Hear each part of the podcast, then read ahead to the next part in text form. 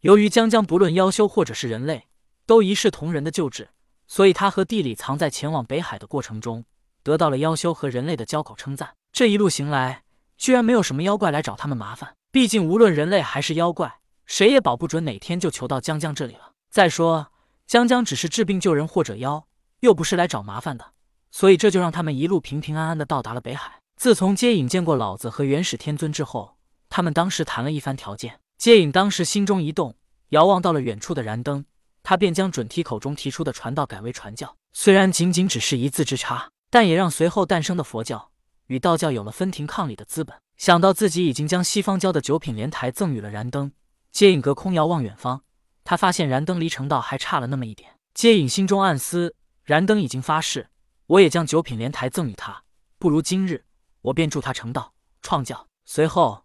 接引道人便驾云离开了西方教，前往燃灯所在之处。此时的燃灯将一百零八颗念珠分给了小胖子，由小胖子交给一百零八人给死去的灵魂做丧事，将这些灵魂身上所携带的因果抹除之后，然后再由他将这些没了因果的灵魂收进他所在的世界内。这些灵魂经过了小胖子做丧事，没了因果，他们心中一片平和。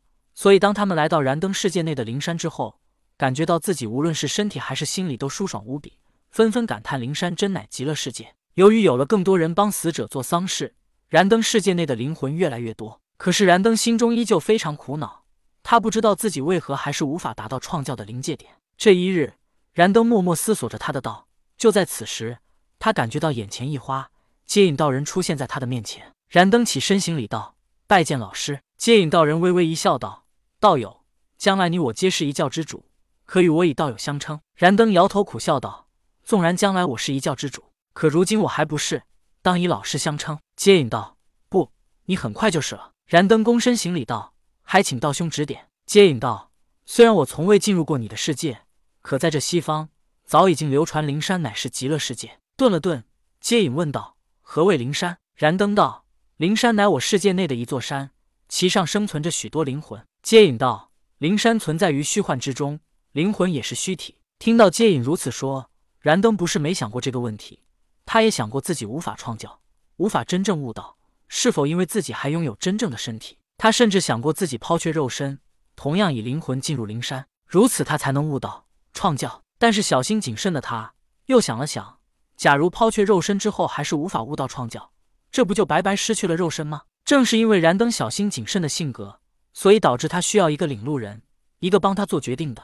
修为还在他之上的人来让他坚定内心。接引看到燃灯陷入了沉思当中，他不再言语，伸出一指点在燃灯身上，瞬间，燃灯身上涌起熊熊火焰，燃灯的身体化为飞灰，而在飞灰之下，一颗闪着金色光芒的舍利悬浮在半空中。此时，接引道人以莫大法力焚烧了燃灯的身体，并将西方教修炼之法强行灌入了燃灯体内。如此，燃灯身体化为飞灰之后。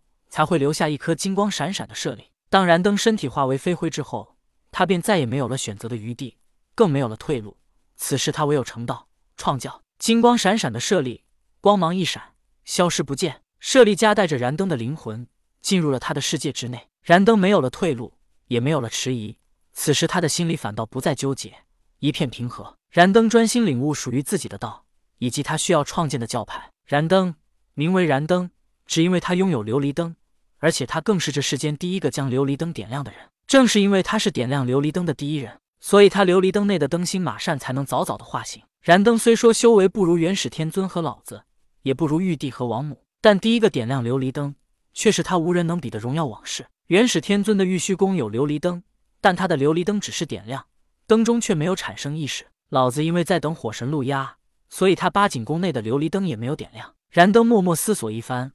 他的世界内能诞生灵山，能有这无数灵魂，皆是因为小胖子而来。而他还得到了西方教的九品莲台，还有西方教的修炼功法，所以他才会身化飞灰之后产生舍利。我要成道，要创教，便需要将这所有一切都融合于一身。而我又有道教修炼功法，与西方教融合，会产生什么呢？此时，灵山之巅，一尊硕大无比、身后闪着火光的虚幻灵魂不停变换，时而光头，时而长发。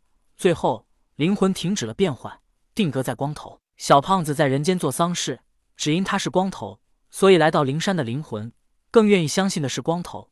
他们相信光头才是值得他们信任的人。再者，光头就是没有头发，没有头发就是空，空就是重新开始。燃灯所要创建的教派是独一无二的存在，是在道教和西方教之外。燃灯要创建的教派是凭空创造出来的，与太乙真人创建的清微教有所不同。太乙真人的清微教还属于道教之下的一个分支，再加上灵山也是虚幻的，灵魂也是虚幻的，虚幻便是空，空便是没有，没有便是光。在如此气运牵引之下，燃灯的外貌便定格在光头，寓意一切从头开始。